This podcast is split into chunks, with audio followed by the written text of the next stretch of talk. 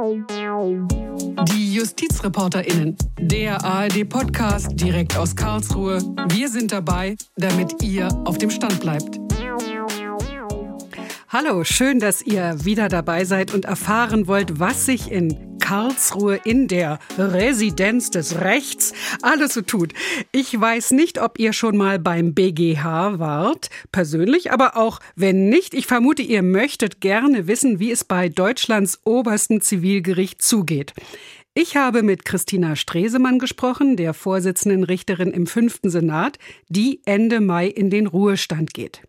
Ihr müsst wissen, Christina Stresemann ist bei uns JournalistInnen hoch im Kurs, weil sie immer sehr verständlich in die Verfahren einführt und weil sie auch ausführliche mündliche Urteilsbegründungen macht.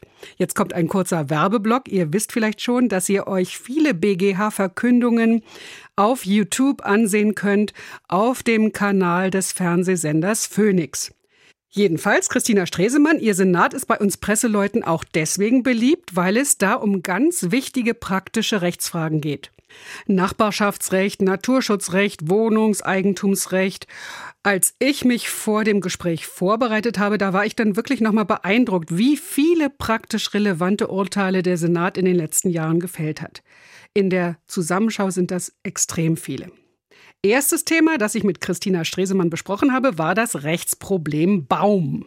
Wie hoch darf der Baum des Nachbarn eigentlich werden? Was ist, wenn er Blätter abwirft und die mich stören? Darf ich die Äste dieses Baums, die auf mein Grundstück rüberwachsen, einfach absägen, sogar wenn das die Standfestigkeit gefährdet? Ich habe natürlich danach fragen müssen, weil die Entscheidungen zu den Bäumen immer wieder auf großes öffentliches Interesse gestoßen sind. Frau Stresemann, herzlich willkommen. Ich freue mich sehr, dass Sie zu uns ins Studio gekommen sind. Ich möchte ja auf keinen Fall unhöflich sein und Sie auf die Bäume reduzieren aber sind Sie nicht doch irgendwie die Herrin der Bäume gewesen? Wissen Sie überhaupt, wie viele Fälle zum Thema Baum Sie schon gefällt haben? Also das sind sehr viele Fälle und voranschicken muss ich, dass wir in der Regel für die Bäume, also entschieden haben, dass die Bäume bleiben dürfen. Aber es gibt auch Ausnahmen, wenn die Bäume zu nah an der Grundstücksgrenze stehen oder wenn Zweige überhängen. Da sieht das BGB vor, dass man diese unter bestimmten Voraussetzungen als Nachbar auch abschneiden darf. Wichtig ist, das darf man nicht einfach so. Man muss den Nachbarn erstmal auffordern, das selbst zu tun. Und man darf es, wenn der Nachbar dem nicht nachkommt, dann auch nur tun, wenn die Äste das eigene Grundstück beeinträchtigen. Aber das kann man auch machen, wenn nachher die Standfestigkeit des Baumes leidet. Da haben wir dann im Senat auch viele böse Briefe bekommen, wie wir so naturfeindlich entscheiden könnten in Zeiten des Klimaschutzes. Also genau über den Fall wollte ich mit Ihnen sprechen, den Fall der Schwarzkiefer. Den habe ich gerade noch vor kurzem mit Freunden am Kaffeetisch diskutiert, eben ob man den Ast von Nachbarsbaum absägen darf, der herüberragt, auch wenn dadurch der Baum vielleicht instabil wird oder am Ende umkippt. Wir jetzt von der ARD, wir haben den Baumbesitzer interviewt. Das war ein Fall aus Berlin. Ich spiele kurz mal vor, was der gesagt hat zu der Frage, ob der Baum seinen Nachbarn belästigt. Er verschattet ihm nichts. Die untersten Äste beginnen etwa in fünf Meter Höhe. Das heißt, man kann sich unter dem Baum sogar sonnen. Der verschattet gar nichts. Der nimmt kein Wasser weg und der tut auch sonst nichts Böses. Warum muss dieser Baum umgelegt werden? Das ist das, was wir nicht verstehen. Also man sieht, der Mann äh, hadert mit der Rechtsprechung, aber Sie haben entschieden, doch, der Nachbar darf eventuell den Ast absägen oder die Äste absägen, auch wenn das den Baum gefährdet. Und Sie haben schon gesagt, Sie haben viele böse Briefe bekommen. Was war jetzt nochmal genau der Grund? Also man muss vielleicht nochmal klarstellen, die Äste dieser Schwarzkiefer ragen fünf bis sechs Meter über die Grundstücksgrenze hinein in den Garten des Nachbarn. Also das kann man sich vorstellen. Das ist schon eine ganze Menge. Und der Nachbar hatte auch geltend gemacht, dass die Kiefern auch jede Menge Nadeln und Kiefernzapfen und so abwirft auf das Grundstück durch diese überhängenden Äste. Das ist schon mal eine Beeinträchtigung. Sie haben es schon gesagt, Sie sind eigentlich eher eine Retterin der oder eine Freundin der Bäume. Und es gibt ja auch noch eine andere Entscheidung, da kann man das dran ablesen von 2019. Da ging es um drei Birken, die in Heimsheim im Enzkreis, also ein Fall aus Baden-Württemberg, die da standen standen. Da hat der Nachbar gesagt, die Pollen und die Blätter sind nicht zumutbar. Und der wollte gerne, dass die Birken abgesägt werden oder dass er jedenfalls Kostenersatz fürs Fegen bekommt. Da haben sie gesagt, nee, nee, also diese Birken musst du aushalten, lieber Mann. Da war also ein großer Unterschied schon mal. Die Birken standen auf dem, nur auf dem Grundstück des Nachbarn. Da hingen auch keine Äste rüber, aber natürlich Birken verursachen Pollen, da fallen dann so kleine Hülsen ab. Also das ist bekannt, dass Birken, ich sag mal, ziemlich viel Dreck machen. Aber diese Bäume, die standen rechtmäßig. Was heißt das? Sie hielten also den durch Landesgesetz vorgegebenen Abstand zum Grundstück der Kläger ein. Birken sind einheimische Bäume. Das ist jetzt keine Besonderheit, dass man sagt, das ist jetzt, sagen wir mal, ein exotischer, giftiger Baum, den man im Rahmen einer ordnungsgemäßen Nutzung seines Gartens nicht anpflanzen darf.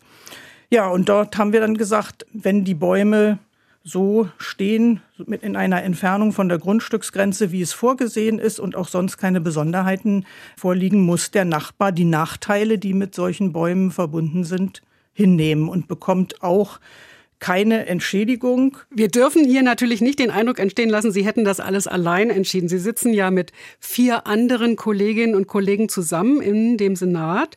Nun sind Sie ja Vorsitzende Richterin gewesen ich frage mal ganz äh, leinhaft, hat Ihre Stimme möglicherweise mehr Gewicht? Also ich habe eine Stimme, wie, wie alle anderen auch. Und wenn es hart auf hart kommt, wird abgestimmt. Und da könnte es auch passieren, dass ich überstimmt werde. Allerdings in der Praxis bekommt das bei uns recht selten vor, dass wir abstimmen. Wir diskutieren sehr intensiv, durchaus auch kontrovers. Aber im Laufe der Diskussion schält sich doch meistens eine Lösung heraus, mit der alle leben können. Meistens ergibt sich schon im Gespräch, wo, wo die Reise hingeht, sage ich mal. Wenn Sie jetzt beraten, denken Sie auch daran, dass die Entscheidung, die Sie hier in Karlsruhe treffen, dass die ja Auswirkungen hat für ganz viele Menschen in Deutschland? Ist das ein Gedanke, der, der einem kommt, wenn man berät? Unbedingt. Also das steht bei fast allen Entscheidungen im Raum und im Vordergrund. Denn das ist ja unsere Aufgabe. Wir sollen ja Entscheidungen fällen, die über den Einzelfall hinauswirken. Wir sollen Rechtsgrundsätze aufstellen, die dann auch für die unteren Gerichte, Amtsgerichte, Landgerichte und Oberlandesgerichte eine Leitlinie bilden. Wir überlegen uns dann auch, was gibt es für sonstige Konstellationen, die wir mitbedenken müssen. Sie haben nicht nur über Bäume entschieden, wir kommen jetzt auch noch zu den anderen Rechtsfragen, die Sie ja auch noch zu bewältigen hatten. Zum Beispiel sehr wichtig, das ganze Recht im Zusammenhang mit Eigentumswohnungen. Auch das betrifft ja die Menschen, die uns jetzt zuhören, sehr direkt. Was waren wichtige Entscheidungen im Zusammenhang mit Eigentumswohnungen? Also da gibt es eine Fülle von Entscheidungen. Da gibt es ganz banale Dinge. Ich kann mich zum Beispiel gut erinnern an die Entscheidung, wem gehört die Wohnungseingangstür? Gehört die dem Wohnungseigentümer oder gehört sie zum Gemeinschaftseigentum? Wofür ist es wichtig? Das ist zum Beispiel wichtig, wer darf bestimmen, ob die Wohnungseingangstür ausgetauscht wird. Es ist so, dass die Wohnungseingangstür Gemeinschaftseigentum ist. Das heißt, es darf nicht jeder Eigentümer eigenmächtig seine Tür austauschen. Das kann schon aus optischen Gründen nicht wünschenswert sein. Dann es stellen sich aber dann sofort Folgefragen. Wie sieht es eigentlich aus mit der Innenseite der Wohnungseingangstür? Die ist ja zur Wohnung gerichtet. Darf man die dann aber wenigstens in der Farbe streichen, die einem genehm ist? Also das ist zwar so noch nicht entschieden, aber das wird wohl so sein. Es gibt jede Menge Aber Rechtsprobleme, von denen juristische Laien noch gar nichts wissen. Ich erinnere mich auch noch an den Fall mit den Rauchmeldern. Da waren Leute, die hatten schon selbst Rauchmelder installiert und auf einmal ging es darum, dass alle Wohnungen in dem Wohnungseigentumsanlage, in der Anlage dieselben Rauchmelder bekommen sollten, die von einer bestimmten Firma gewartet wurden. Also das war ja auch eine sehr wichtige Frage für den Alltag. Ja, da haben wir uns auch viele Gedanken gemacht. Das war auch sehr umstritten. Da ist dann die Frage, wer ist eigentlich verantwortlich für die Rauchmelder? Das ist auch in Landesgesetzen geregelt, aber auch wenn das Landesgesetz sagt, jeder Wohnungseigentümer ist selbst verantwortlich, dann war die Frage, kann die Gemeinschaft diese Aufgabe an sich ziehen und im Interesse gut funktionierender Rauchmelder beschließen, dass das Aufgabe der Gemeinschaft ist. Da ist uns natürlich klar, das verursacht Kosten. In der Regel wird ja da eine Firma beauftragt, die dann auch einmal im Jahr zur Wartung kommt. Gleichzeitig muss man aber sehen, die Rauchwarnmelder sollen ja alle Wohnungseigentümer schützen. Im Fall eines Feuers soll ja durch die Rauchwarnmelder rechtzeitig gewarnt werden, damit also alle sich auch in Sicherheit bringen können. Deswegen ist für alle Wohnungseigentümer von Interesse auch, dass die Rauchwarnmelder der anderen gut funktionieren. Und da sind wir zu dem Ergebnis gekommen, ja, die Wohnungseigentümergemeinschaft kann beschließen, dass das eine Gemeinschaftsaufgabe wird, muss es allerdings auch nicht. Das ist äh, dem Einzelfall überlassen. Das ist natürlich ärgerlich für die Wohnungseigentümer, die schon äh, eigene Rauchwarnmelder angebracht hatten. Wenn die sozusagen nicht ins System passen, dann müssen sie leider sozusagen ein zweites Mal zahlen und andere Rauchmelder dulden. Das kann man verstehen, dass die Wohnungseigentümer, die Betroffenen das nicht schön finden, aber ja, man kann es leider nicht immer allen recht machen. Das ist ja sowieso ein Problem bei Rechtsstreitigkeiten. Ich habe beim Nachlesen Ihrer Entscheidung war ich wirklich überrascht, in wie vielen Entscheidungen Sie und Ihr Senat mein Alltagsleben geprägt haben, denn Sie sind ja auch für allgemeines Nachbarschaftsrecht zuständig. Wichtiges Thema Lärm, Musik machen, da haben Sie auch 2018 eine wichtige Entscheidung gefällt. Da ging es um einen Trompeter und äh, vielleicht können Sie noch mal kurz erzählen, was da der Fall war. Der Trompeter war ein Berufsmusiker, der viel üben musste und das störte die Nachbarn. Jetzt muss man dazu auch wissen, auch da gab es viele Reaktionen. Also es gab Reaktionen von Musikern, die sich ausdrücklich bedankt haben. Es gab aber auch böse Briefe von Leuten, die sagten, also das sei ja unerträglich, dass wir so etwas zuließen. Man muss aber vielleicht auch dazu erklären, dass nach dem Sachverhalt, der äh, durch das Berufungsgericht festgestellt war, der Lärm von der Trompete nicht besonders laut zu hören war, wenn der Trompeter, was er üblicherweise tat, oben in einem Raum im Dachgeschoss spielte. Das hatte man festgestellt. Wie stark hört man denn das? Und man hörte es im Schlafzimmer der Kläger so gut wie gar nicht und in dem Wohnzimmer nur recht leise. Also man darf auch nicht sich das so vorstellen, als wenn jetzt die Kläger die volle Trompetenladung jeden Tag sich über Stunden anhören mussten. Und da hatte das Berufungsgericht doch dem Trompeter sehr eingeschränkte Zeiten zum Üben auferlegt. So hätte er nicht vernünftig üben können. Und da hatten wir gesagt, man muss auch das Recht von, sei es Personen, die zu Hause Hausmusik machen, sei es aber auch Berufsmusiker, das Recht zu musizieren gehört äh, zur freien Entfaltung der Persönlichkeit. Und das muss man natürlich abwägen mit dem Recht der Nachbarn, nicht übermäßig gestört zu werden. Das ist gar keine Frage. Das ist immer ein Abwägungsfall.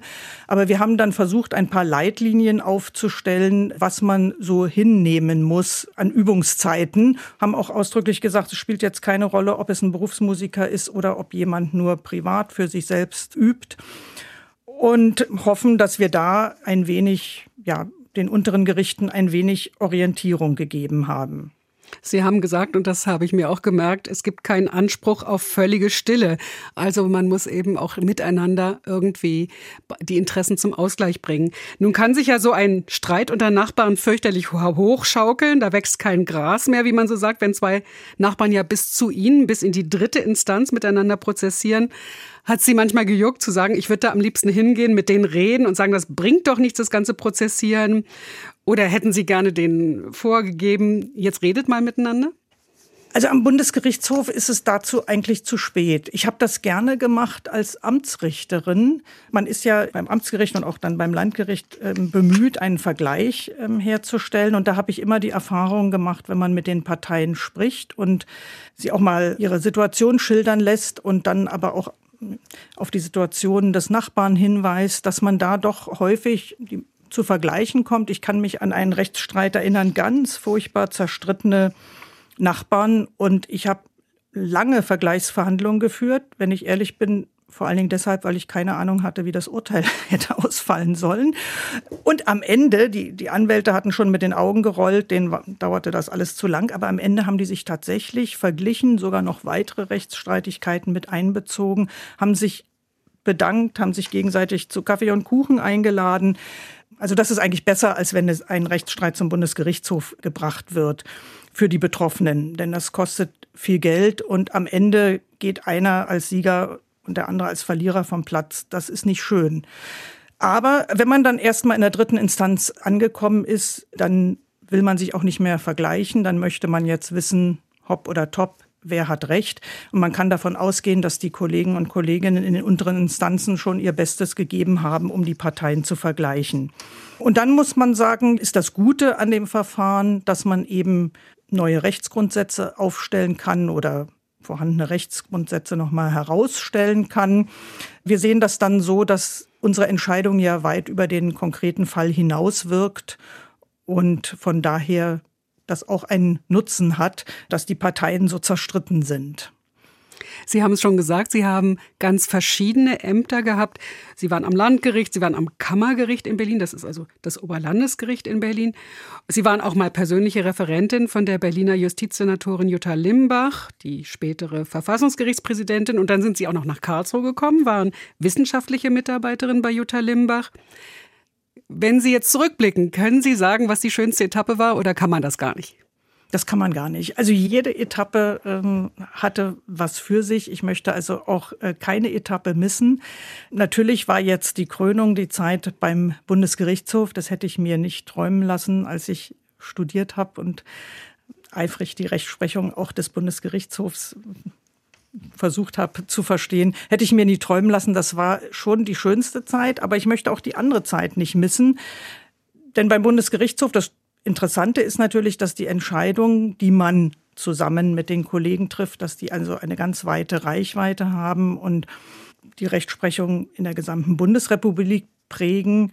Das ist schon was Außergewöhnliches. Der Nachteil ist, man hat wenig mit den Parteien noch zu tun. Sie kommen gelegentlich zu den mündlichen Verhandlungen, aber häufig auch nicht. Und ich höre mir auch gerne an, was die Parteien zu sagen haben. Allerdings äh, wissen viele nicht oder verstehen nicht wirklich, dass wir nur noch die Rechtsfragen des Falles beantworten und uns damit beschäftigen. Häufig sagen dann die Parteien, ja, aber der Sachverhalt, das war doch alles ganz anders und das die Beweisaufnahme hätte doch anders gewürdigt werden müssen. Die Tatsachen stehen für uns aber fest. Da kann man in der dritten Instanz nicht mehr dran rütteln und da muss man dann auch die eine oder andere Partei enttäuschen und sagen, das können wir jetzt aber gar nicht mehr berücksichtigen. Und das war in den unteren Instanzen natürlich anders. Da habe ich gerne mit den Parteien gesprochen, nicht nur mit den Rechtsanwälten, sondern auch mit den Parteien und versucht auch Verständnis zu wecken für die Entscheidung, auch und gerade wenn sie zu Lasten der Partei vermutlich ausgeht. Sie sind ja nun Richterin, das heißt, Sie sind eine Frau in diesem Amt und es gab lange Kritik, dass es am BGH zu wenig Frauen gibt, zu wenig Richterinnen. Sie sind nun schon zehn Jahre ungefähr Vorsitzende Richterin sogar, noch viel länger beim BGH. Sie können es jetzt, glaube ich, wirklich beurteilen. Spielt das Geschlecht eine Rolle beim Richteramt? Vielleicht ein wenig. Vielleicht sind das aber auch nur Vorurteile. Es ist schwer zu sagen. Viele Männer, die ich erlebt habe, ähm, sind in den Beratungen, sagen wir mal, jedenfalls früher war das so, äh, etwas kampfesbetonter. Gerade wenn sie einen Fall vorbereitet haben und die Lösung, die sie entwickelt haben, vertreten, dann gab es gerade in der Anfangszeit doch bei den Männern so die Tendenz, diese Lösung zu verteidigen und jeden Einwand als kleine Kriegserklärung anzusehen. Jetzt muss ich allerdings sagen, heute hat sich das ein bisschen verändert. Vielleicht haben sich da die Männer auch ein bisschen verändert. Ich hatte den Eindruck, Frauen sind eher etwas von ihrer Art her, neigen sie eher dazu zu vermitteln und auszugleichen. Aber wie gesagt, das sind vielleicht auch Vorurteile. Das hm, ist ein bisschen schwer zu beurteilen. Nun ist bei Ihrem Rechtsgebiet, Sie sind ja zum Beispiel nicht auf dem Gebiet des Familienrechts tätig, wo es vielleicht noch viel mehr darauf ankäme, dass man eben unterschiedliche Erfahrungswelten hat. Das spielt möglicherweise ja bei Ihnen auch nicht so eine große Rolle. Das ist richtig. Also im Familiensenat spielt das eine sehr, sehr viel größere Rolle. Umso bedauerlicher ist es, dass da die Frauen deutlich unterrepräsentiert sind. Merkwürdigerweise sind keine Frauen an den Bundesgerichtshof gewählt worden, die also sei es aus dem Familienrecht kommen oder besonders gerne Familienrecht machen wollen. Das wäre ganz schön, wenn das sich mit der Zeit änderte. Ansonsten ist es schon gut, wenn die Zahl von der Frauen und Männer halbwegs gleichmäßig ist. Aber es hat sich da auch sehr viel getan. Es gibt da zum Beispiel auch eine Initiative des Deutschen Juristinnenbundes Frauen in die roten Roben. Aber die müssen bei jeder Richterwahl immer wieder darauf hinweisen, denkt dran, eine ausreichende Zahl von Frauen zu wählen. Da hat sich sehr viel getan, wenn ich überlege, als ich 2003 in den fünften Zivilsenat gekommen bin. Da war ich in der Geschichte des fünften Zivilsenats, die ja 1950 beginnt, die dritte Frau, die der Senat hatte. Also die zweite Frau im Senat war zwei Jahre zuvor in Pension gegangen. Und da sagte noch ein Kollege, als es hieß, also jetzt soll eine Frau Stresemann in den Senat kommen. Wieso? Wir hatten doch schon eine Frau. Das war noch 2003. Also man glaubt es nicht, da hat sich schon einiges getan. Das wäre heute nicht mehr denkbar. Frau Stresemann, Ihren Namen kann man sich ja gut merken, denn es gibt da eine berühmte historische Figur, Gustav Stresemann, das war sogar Ihr Großvater, Friedensnobelpreisträger, Reichskanzler und Außenminister in der Weimarer Republik. Denken Sie an ihn häufiger, vielleicht auch in so einer Situation im Zusammenhang mit Frauen oder wie sich die Republik so entwickelt hat? Wie würden Sie sich mit ihm heute unterhalten? Also ich hätte ihn wahnsinnig gerne kennengelernt, denn er muss ein sehr angenehmer und Mensch mit einem feinen Humor gewesen sein. Also das bedauere ich sehr. Er hatte allerdings typisch für seine Zeit, glaube ich, ein ganz konservatives Frauenbild. Da sehe ich leider in seiner Geschichte keine Ansätze, sich irgendwie für die Rechte der Frauen einzusetzen. Aber da war er eben ein Kind seiner Zeit. Ich hätte gerne, als der Euro eingeführt wurde, da hätte ich gerne sozusagen einen kleinen Draht zu ihm in den Himmel gehabt und zu sagen, guck mal hier, hier ist die europäische Währung, denn das hatte er ja mal in einer Rede vom Völkerbund äh, gesagt. Er sagte, wo bleibt die europäische Münze? Und als ich sie 2002 in den Händen hatte, dachte ich, ja, hier ist sie. Wenn Sie jetzt nicht mehr am BGH sein werden, dann hat es ja zumindest ein Gutes, Sie müssen nicht mehr zwischen Karlsruhe und Berlin hin und her fahren. Also ich vermute, darauf freuen Sie sich, dass Sie diese Fahrerei nicht mehr haben. Aber was werden Sie vermissen? Ich werde auf jeden Fall den Austausch mit den Kollegen vermissen. Die Beratungen immer am Donnerstag um 9 Uhr geht's los, die einfach ja eine intellektuelle Herausforderung sind, die Spaß machen und dieser Austausch untereinander, diese vielen unterschiedlichen Gedanken, die eingebracht werden in die Beratung, das werde ich sehr vermissen. Jetzt gehen Sie in den Ruhestand und dann kann es sein, dass Sie durch Berlin spazieren, den einen oder anderen Baum betrachten und sagen, ja, also der stünde hier nicht mehr, wenn es nicht unsere Entscheidung gegeben hätte. Oder eine andere Variante ist, dass Sie vielleicht, weil Ihnen im Ruhestand langweilig wird, dass Sie auf einmal anfangen, sich über Ihren Nachbarn zu ärgern und dann vielleicht selber mal klagen, vielleicht wegen lauter Partys oder wegen Bäumen, die zu viel Laub und Zapfen abwerfen. Ist das eine wahrscheinliche Variante? Äh, das ist eine ganz unwahrscheinliche Variante. Also ohne Not, ohne wirkliche Not ähm, würde ich nicht vor Gericht ziehen. Also man muss schon sagen, so ein Gerichtsverfahren ist ja auch äußerst belastend und das ist ja unschön. Also ich würde immer versuchen, mich irgendwie in einer auf eine andere Weise mit den Nachbarn zu einigen. Frau Stresemann, ich bedanke mich ganz herzlich für Ihren Besuch hier im Studio bei uns. Wir haben, glaube ich, wirklich einen guten Eindruck in den Bundesgerichtshof, vom Bundesgerichtshof bekommen, Deutschlands obersten Zivilgericht. Und ich bin mir ganz sicher, wer uns zuhört und anfängt, über den Baum auf dem Nachbargrundstück nachzudenken, der wird sich an Sie erinnern, an unser Gespräch hier. Vielen Dank, dass Sie da waren. Ja, vielen Dank, Frau Deppe, für die Gelegenheit, einen kleinen Einblick in unsere Arbeit am Bundesgerichtshof zu geben. Soweit mein Gespräch mit Christina Stresemann. Wunderbar, dass ihr bis hierhin zugehört habt. Schreibt uns dazu, wenn ihr wollt. Unsere E-Mail-Adresse ist ganz einfach: justizreporterinnen.swr.de. Jede Mail wird gelesen und oft diskutieren wir auch über die Mails, die wir bekommen. Wenn ihr wollt, macht gerne für uns Werbung oder bewertet uns im Netz. Mein Name ist Gigi Deppe.